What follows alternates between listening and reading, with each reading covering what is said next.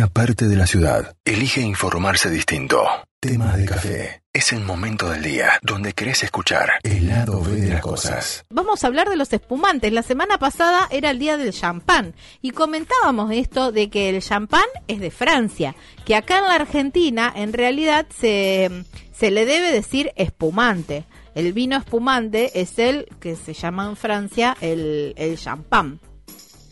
Y bueno, vamos a, a estar hablando sobre una, una bodega que se está que se mm, de acá de Argentina, ¿no? Y los espumantes de, de la Argentina que son son tan ricos y es tan linda el no sé si han tenido la oportunidad de recorrer alguna alguna bodega que produzca espumantes es muy linda la elaboración. Conocer cómo es la elaboración y me voy a meter en la conversación entre ellos y le voy a preguntar porque eso de girar la botella después por, por una cuestión de azúcares y el corcho es muy importante y los grados en lo que está inclinada la botella también es importante y todo eso. Así que bueno, eh, ¿Ah, sí? después, sí, sí, sí. ¿Sabías vos todo eso? Sí.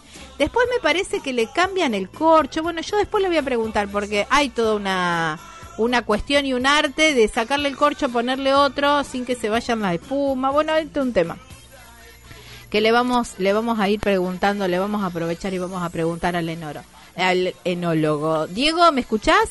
Sí, ahora sí te escucho Ay, bien, Gaby. Ahí ahora te estamos. ¿por? escucho bárbaro, ahí está. Bueno, Dale. estaba hablando un poco del, del, del espumante acá en Argentina, que es el viejo y querido champán, que acá en Argentina se dice se dice espumante.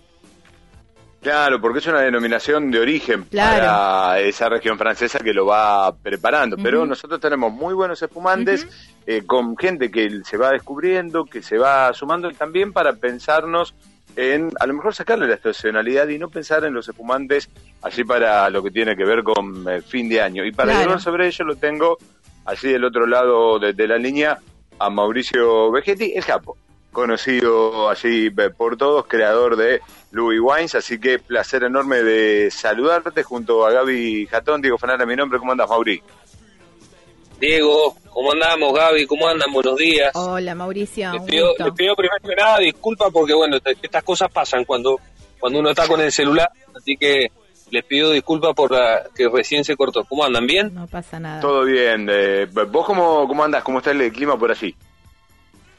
Mirá, lo escuchaba ustedes que la están, que tienen un día cálido, nosotros estamos parecidos, si bien arrancamos la mañana preocupados por las heladas, estamos en la época donde todavía corremos riesgo de las heladas tardías, ¿no? Mm. Sí. descenso de temperatura muy fuerte que nos pueden llegar a complicar en la, la producción. Y hoy era, hoy había riesgo, en algunas zonas eh, ha habido un poquito de daño, pero ha sido mucho menor que la última vez, así que eh, ahora relajándonos y disfrutando que ya salió el sol y está calentando el día, así que está lindo por muy Dale, sí. Que, que marquemos que esas heladas tardías, bueno, eh, en, la, en esta época que va llevando la, la planta son muy perjudiciales y fue muy muy marcada y muy sentida aún la, la última que habíamos tenido aquí en octubre porque lo hablamos con algunos meteorólogos, me, me sorprendía en octubre estar hablando de, de- de heladas tardías por esa fecha, pero la hemos tenido en un 2020 que, que viene con, con todos los chichos, Bueno, de todo claro. posible. Todo está dado Viene, vuelta. viene todo complicado. Mauricio, eh, hoy hablábamos temprano, antes, cuando estábamos presentando, que estábamos presentando el clima, que nosotros acá tenemos hoy o en estos días mucha amplitud térmica. Y eso es muy favorable para la, la uva, la amplitud térmica entre el día y la noche, ¿verdad? Sí, exactamente. ¿Y por qué? Porque básicamente, a ver, eh, para, para hacerlo más didáctico, es, es lo mismo que salir a correr a las 12 del mediodía con, con, con una temperatura muy alta eh, y con mucha humedad. ¿Qué te pasa? Te cansas mucho más rápido, Ujú. gastas mucha más energía. La amplitud térmica entre el día y la noche hace que la planta de noche se relaje de alguna manera, baje su metabolismo eh, y de esa manera nosotros conservamos más las sustancias que nos importan para, para un vino, ¿no? que es el color, eh, la, la parte polifenólica, la parte aromática.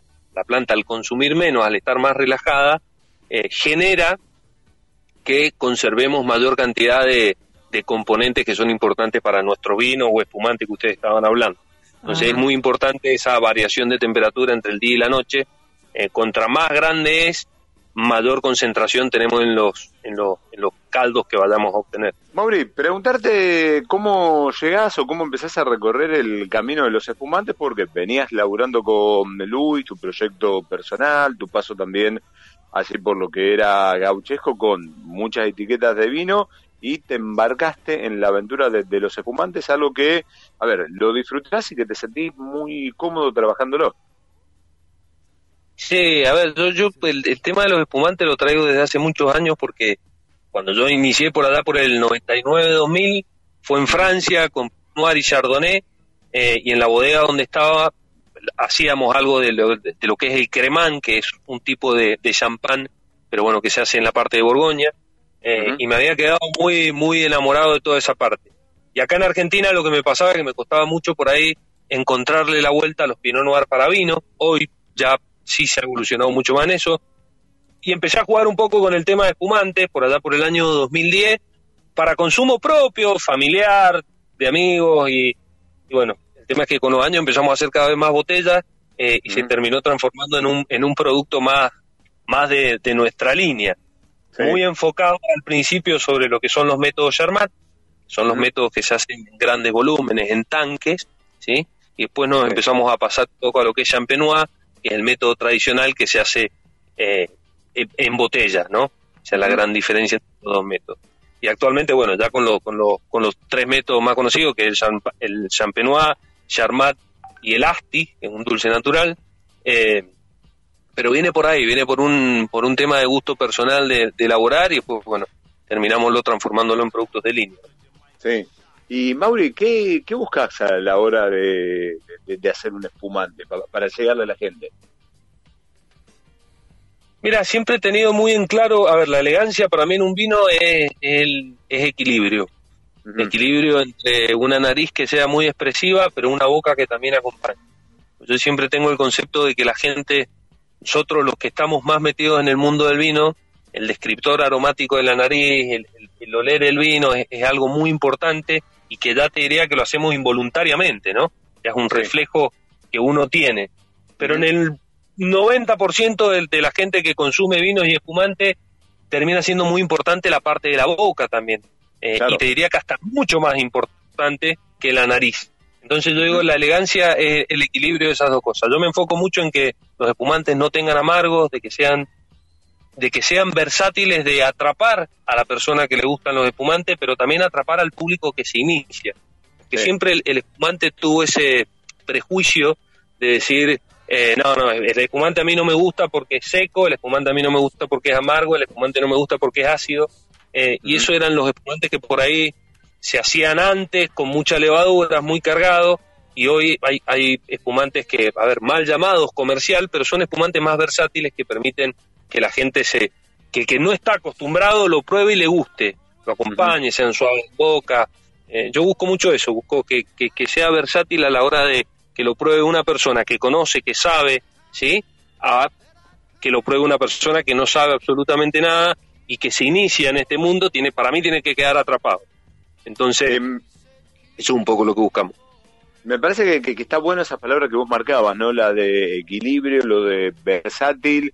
Eh, a ver, vamos a llevarlo a un castellano puro, eh, que sean eh, tomables o que sean bebibles para, para todo tipo de paladares. Sí, exactamente, exactamente. Pregunto. Exactamente, sin dejar, sin dejar de lado la, la parte de fineza, de elegancia de una burbuja chiquita, o sea, que, que sea atrapante para los dos lados, a eso me refiero. Y además me parece que, que venimos, ahí Gaby, ahí te, dejo, em, con un desafío así como era el de acercar a la gente al mundo del vino, a aquel que a lo mejor que no tomaba, se vaya acercando. Creo que también hay un desafío o que se viene planteando la, industria de los espumantes, esto que vos marcabas, ¿no? De acercar a aquel a lo mejor que tenía aquel plurito de o no lo tomo porque es muy cargado, porque es muy seco, porque puede llegar a ser amargo. Bueno, atraerlo, que hay una variable de, ofertas de, de, espumante muy marcada y, linda para recorrerla. Totalmente. De hecho, vos, a ver, tenés un cambio muy notable de consumo y, de cantidad de espumantes en el mercado a partir del 2010 en adelante. O sea, es como que hay una barrera. Vos, si vos te vas del 2010 hacia atrás, habían tres o cuatro grandes champañeras y prácticamente el, el, otro 80% de las bodegas no producían espumantes y después empezó, se empezó a ver que todas las bodegas empezaron a tener un espumante y los espumantes que dieron inicio a este crecimiento eh, en la parte de consumo y que dieron también crecimiento en la parte productiva fueron estos espumantes que, te, que yo nombré al principio, que son los métodos Charmat, que son espumantes mucho más frescos, mucho más juveniles, mucho más frutales, ¿sí? Eh, y no tan complejos. A ver, es lo mismo para llevarlo al plano de vino, que por ahí es más conocido, los vinos con mucha madera y los vinos más frutados, dijo. Al espumante se le hizo eso, se lo llevó a un plano más básico, ¿sí? de, un producto más refrescante, más joven eh, y, y, más atractivo para el público general, porque el espumante, viste, siempre ha sido una bebida con muchos prejuicios. Primero, eh, elitista, súper elitista, lamentablemente. Entonces el espumante era, primero era una época del año nomás, que era Navidad, Año Nuevo y festejos muy especiales. Eh, y después se, eh, se mostró que no, que no es así. Se cambió de lugar el espumante. El espumante antes se consumía al final de una cena. Hoy normalmente en muchos lugares te reciben con una copa de espumante. Eh, pero para eso tenés que hacer un espumante que sea joven, ágil, fresco. Eso es lo que se varió y fue lo que hizo explotar. De hecho, hoy en día, hoy, hoy está un poquito más abajo, pero hubo un crecimiento, la curva de crecimiento fue, fue muy grande desde el 2010 en, en adelante, ¿no? Creciendo muchísimo la producción. Sí, sí Gaby. Eh, bueno, no, yo quería, en, en, tan, con tanto específico y tanta delicadeza en la elaboración, eh, somos algunos los que hacemos el lemon jam. Es como sacrificar el, el, el champán eh, o el espumante en este caso. Absolutamente no. Ahí está. Absolutamente no. A ver, es como, eh, mira, yo, yo Gaby, a ver, yo vengo de una casa muy sencilla donde mis padres fueron consumidores toda la vida de vino. Eh, pero fueron los consumidores de vino de los de antes, de los que se tomaban los 80 litros per cápita. ¿sí? Mm. Eh, hoy, para que ustedes se den una idea, hasta el año pasado habíamos bajado los 20 litros per cápita y hoy, posiblemente con este tema de la pandemia, que la gente se encuentra más en la casa, hemos vuelto a subir tal vez a los 22, 23. Me gustaría decir 30, pero no lo creo que hemos llegado. ¿Y, por qué voy a esto? Porque yo vi consumir vino de la manera más sencilla que era mi papá. Eh, consumía el vino, mi mamá es tomadora de lemon. Mi mamá al día de hoy me destapa, me corcha cualquier espumante de los míos o de que sea y le mete una bolita de limón adentro. Y, ahí se te eh, retuerce un poquito el estómago y, decís, ay, yo estuve trabajando todo un año para esto. ¿O no? No, no, no, no, no porque, a ver, porque a eso es lo que iba. Mi papá es consumidor con soda, ponele los vinos. Claro. Y a mí me parece fantástico que la gente consuma vino, consuma espumante, en la forma que sea. ¿Me entendés? Si a vos te, te, da placer tomarte un espumante con, con, con, o a ver, hoy día el Aperol Spritz, que es lo mismo, de meterle un espumante Aperol. Y es una moda, y no está mal visto. A mí me parece fantástico. De hecho, creo que nosotros, Diego, por ejemplo, como comunicador y nosotros como hacedores de vino tendríamos que defender mucho más el, la, hacerlo más versátil al vino y al espumante que se consuma de distintas maneras. No está mal agregarle soda a un vino, para mí no está mal agregarle, eh, de hecho me encanta eh, hacerme un lemon jam, eh, así que a, mí no me molesta personalmente. por ahí sí decís, bueno, si vas a hacer esto, por ahí podrías no gastarte tanta plata en, un espumante con 45 meses de borra para después... Pero bueno, también van los gustos, va en el bolsillo y va en lo que cada uno... A mí me parece fantástico. Yo dije que absolutamente no es un crimen, todo lo contrario. Ahí está. Bueno, y tengo, un, tengo un oyente que dice, ¿cuál es la copa recomendada para tomar con un espumante? La que tenga.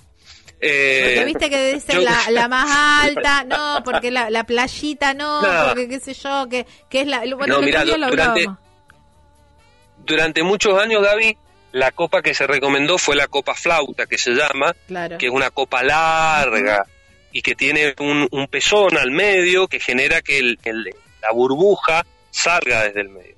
¿Qué tiene de beneficio esa copa? Bueno, justamente ver el lanzar de las burbujas. Pero ¿qué tiene de malo esa copa? Que es una copa que al no tener pulmón, pulmón se le llama la parte donde se ensancha la copa, los aromas eh, salen como por un cañón, o sea, cuando, cuando vos descorchás, servís esa efervescencia, ese gas que va desprendiendo, sale y los aromas se van muy rápido de la copa, ¿sí? Hoy, después de hace muchos años, se descubrió, hoy no, hace varios años ya se descubrió que, o se descubrió, o se cambió por ahí la filosofía de que las copas con más pulmón eh, generan que el aroma quede encapsulado. Pero es mucho más difícil ver lo que se llama el perlage, ¿no? Ese, esa danza eh, que se generan con las burbujas. Pero volvemos a lo mismo de antes, es decir, eh, hay que romper un poco con los mitos que tiene el vino, es decir, si yo no tengo copa flauta o no tengo la copa con pulmón que el capo dijo, yo no puedo tomar un espumante. No, incorrecto. Lo que hay que tener es, eh, eh, es saber lo que uno va a tomar y cómo lo va a tomar y lo que quiere tomar. Obviamente el cristal ayuda mucho al vino, tiene, tiene una parte técnica que, que, evalúa todo eso, ¿sí? Eh, pero ah, las cosas hay que tomarlas como uno quiere y en el envase que tiene a mano. Creo que creo que, que, hay que sacarle eso. Sí, empezar a permitirnos eh, el disfrute eh, con, eh, con el vino, con el espumante, porque a otras bebidas no le ponemos tanto cuestionamiento en el medio y a, este tipo de, bebidas, lamentablemente, esos preconceptos o esas formas están por ahí dando vuelta. Exacto, tal cual, tal cual, es así, es así, hay que sacarle tanta, tantas trabas al consumo, al consumo del vino y al consumo del espumante. Sí, es importante, para mí es muy importante el tema de temperatura, eso sí. Sí. Ajá. Sí, sí, sí. En eso pues me parece que te perdés mucho eh, en lo que va siendo el errarle la, temperatura, ya sea muy caliente o porque le erraste para arriba o porque le erraste por abajo de, sabores y, de sensaciones que va a experimentar en esa bebida que estás tomando. Seguro, y sobre todo, por ejemplo, ya que estamos hablando específicamente de espumantes, eh, el espumante todos sabemos que espuma, tiene, tiene gas eh, que es producido naturalmente por la levadura dentro, dentro de este líquido y los gases se disuelven a baja temperatura y se liberan mucho más rápido eh, a alta temperatura.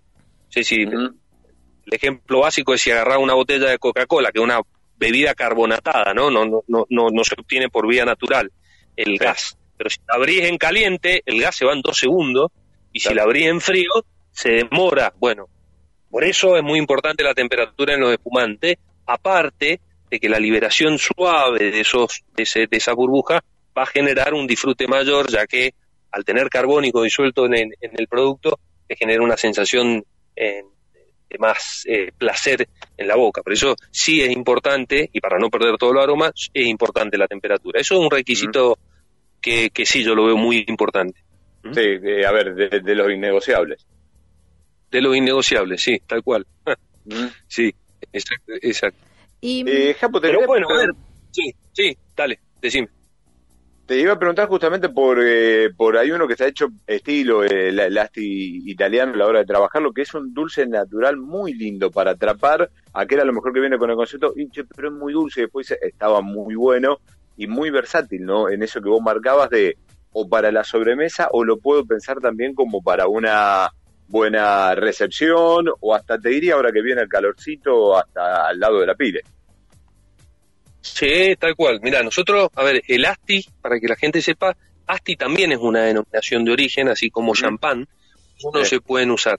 Entonces, en Argentina la legislación nos dice a nosotros que tiene que llamarse como un dulce natural.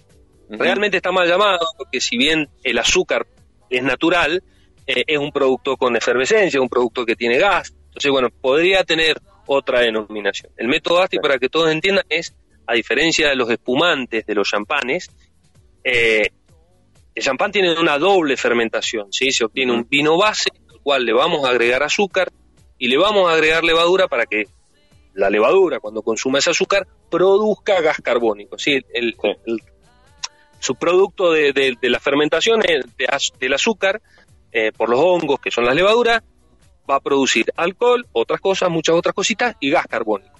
Si eso está abierto, el gas carbónico va a ir, si eso está cerrado, el gas carbónico queda y se disuelve después a baja temperatura. En el caso del ASTI, lo que hacemos es simular, eh, a ver, conservar en realidad todos los aromas primarios de fermentación. ¿Por qué? Porque el mosto de uva lo ponemos a fermentar y cuando llega a 7 grados de alcohol nosotros cerramos el tanque. ¿Para qué cerramos el tanque? Es un tanque de presión, no es un tanque especial. Ustedes imagínense que empieza a fermentar, el gas está yendo, yo cierro la tapa, el gas empieza a quedar adentro de ese tanque y cuando normalmente se produce un grado más de alcohol, o sea, llegamos a los 8 grados de alcohol, se detiene la fermentación. ¿Por qué? Porque primero que se levanta la presión más o menos a unos 5 kilos y medio, 6 kilos de presión, entonces ya ahí nosotros prendemos el frío y detenemos la fermentación. Pues se limpia, se sacan la levadura y eso va a quedar con 8, 7 y medio, 8 grados de alcohol y entre 68 y 70 gramos por litro de azúcar. Entonces queda un producto súper fresco, con baja graduación alcohólica, muy frutal, excesivamente frutal, es más, ustedes lo prueban, van a ver que es totalmente distinto a un champán o a un espumante o a un vino. ¿Por qué? Porque tienen estos aromas de fermentación, estos aromas de ananá, de, de, fruta realmente al natural, ¿sí? Que son los aromas que nosotros lo percibimos en la bodega permanentemente cuando fermenta.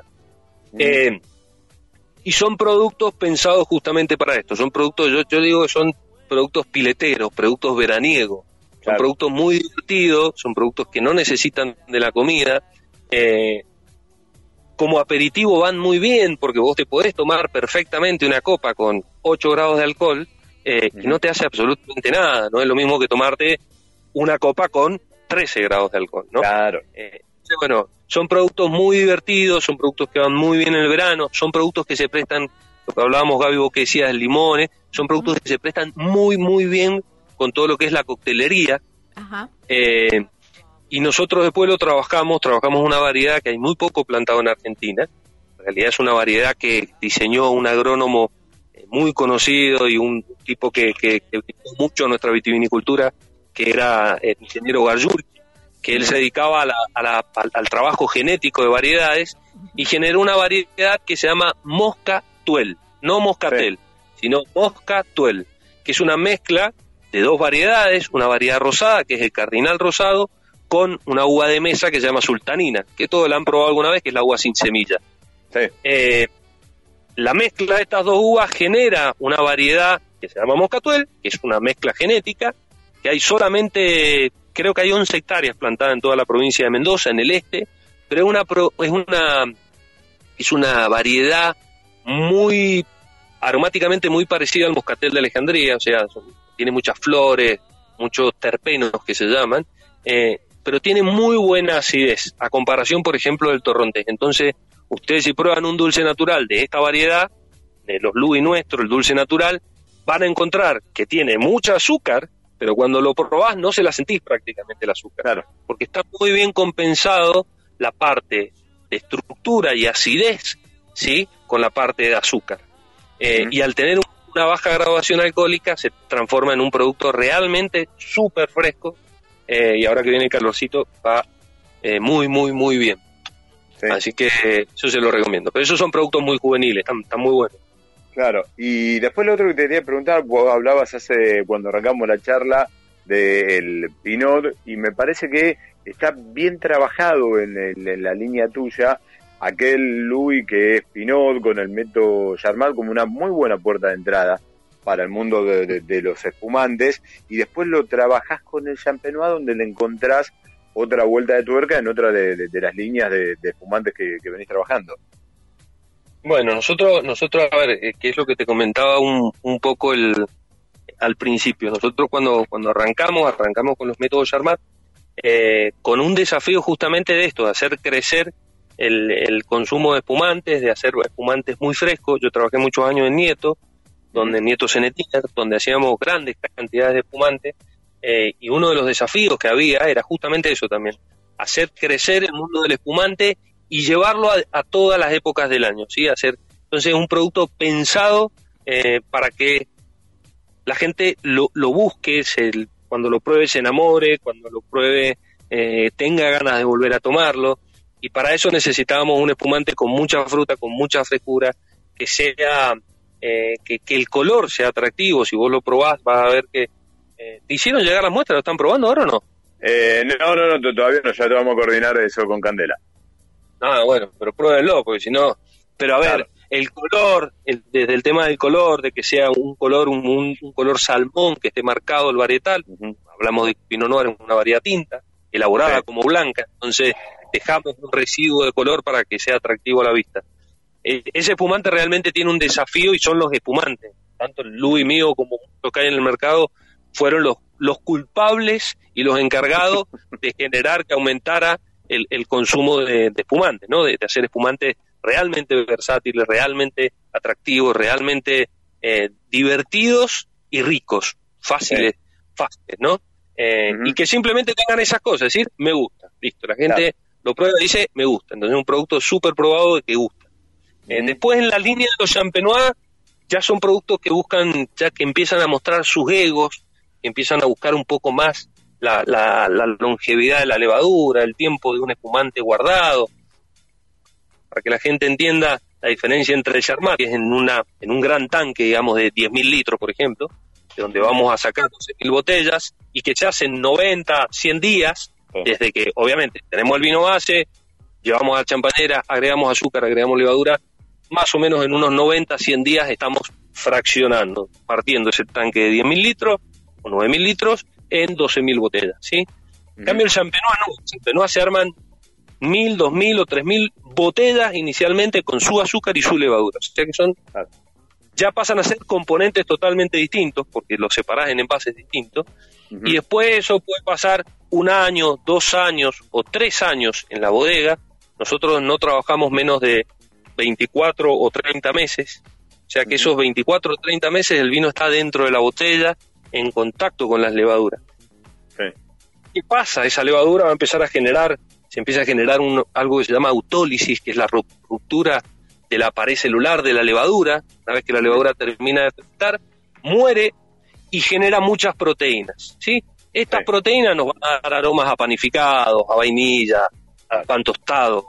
bueno, encontramos otro tipo de producto, encontramos un producto más denso, encontramos un producto más pesado, encontramos un producto eh, que es para tomarlo más lento, para disfrutarlo, ¿no? No, no es ese, ese shock, ¿me entendés?, de, frescura, de, juventud que tiene un método Charmat. Acá es otra cosa, es el añejamiento, es lo mismo que haber tenido un vino 12 o 24 meses en barricas de roble francés.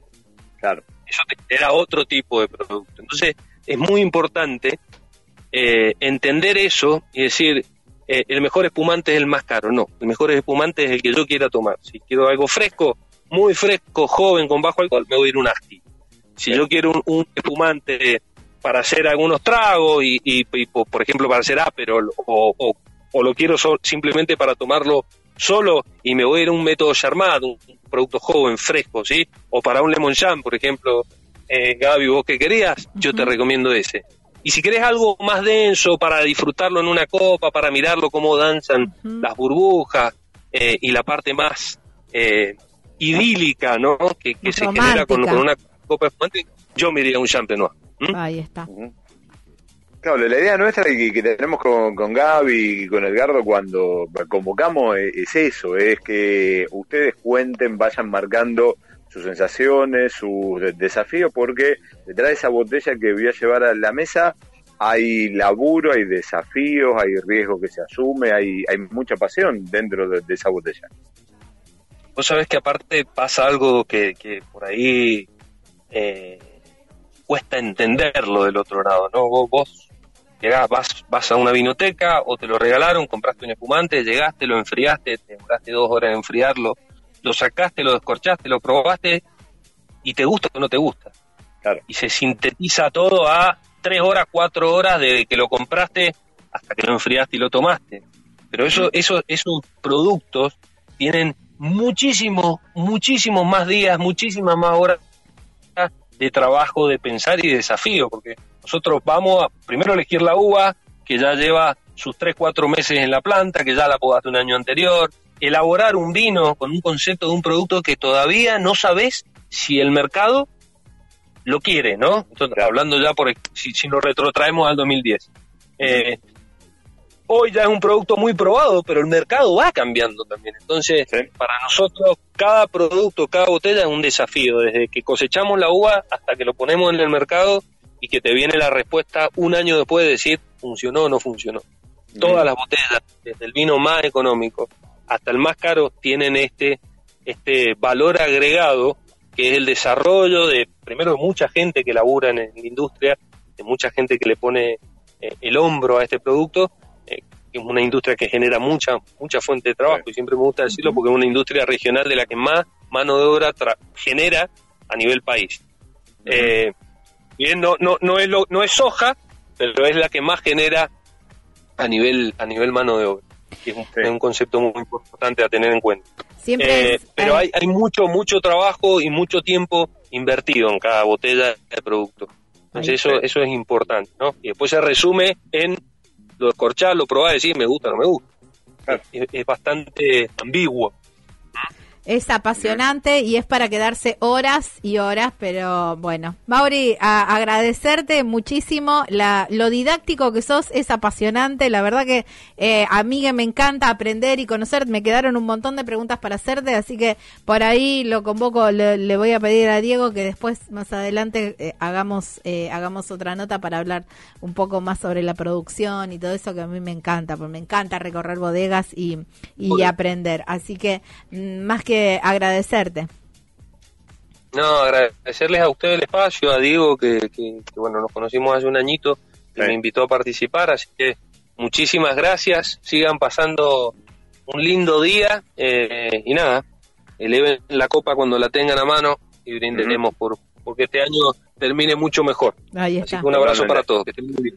¿Mm? Un cariño grande, Mauro, un placer enorme y vamos a, renovar ese encuentro dentro de poquito. Dale, dale, que estén muy bien. Salud y gracias por el momento. un cariño grande. Bueno, Gaby, hoy nos, dimos el lujo de, levantar una copa, de tomarnos un espumante y de disfrutar de un viernes eh, distinto, hablando de, esto que, que, nos gusta, que es tomar una bebida, pasar un buen momento con la gente que uno quiere. Tal cual. Ni, más ni menos. Ahí está. Y si no, si la estás pasando solo, también. Abrite, descorchate un, un espumante y poner los pies sobre el, no sé, me empantuflate, poner los pies sobre alguna banqueta y disfruta de, un buen espumante argentino. Los buenos momentos vividos y aquello que hemos hecho es lo único que nos vamos a llevar. Así que no, perdamos tiempo en planteo, en darle vuelta a la cosa y permitámonos el disfrute y el vivir. Tal cual. Beso enorme, Diego. Hasta el viernes que viene. Cariño grande. Chau, chau. Chau, chau. Bueno, Diego Fanara en su columna de vinos, esta vez pasamos por los espumantes. Estas cosas pasan en tema de café.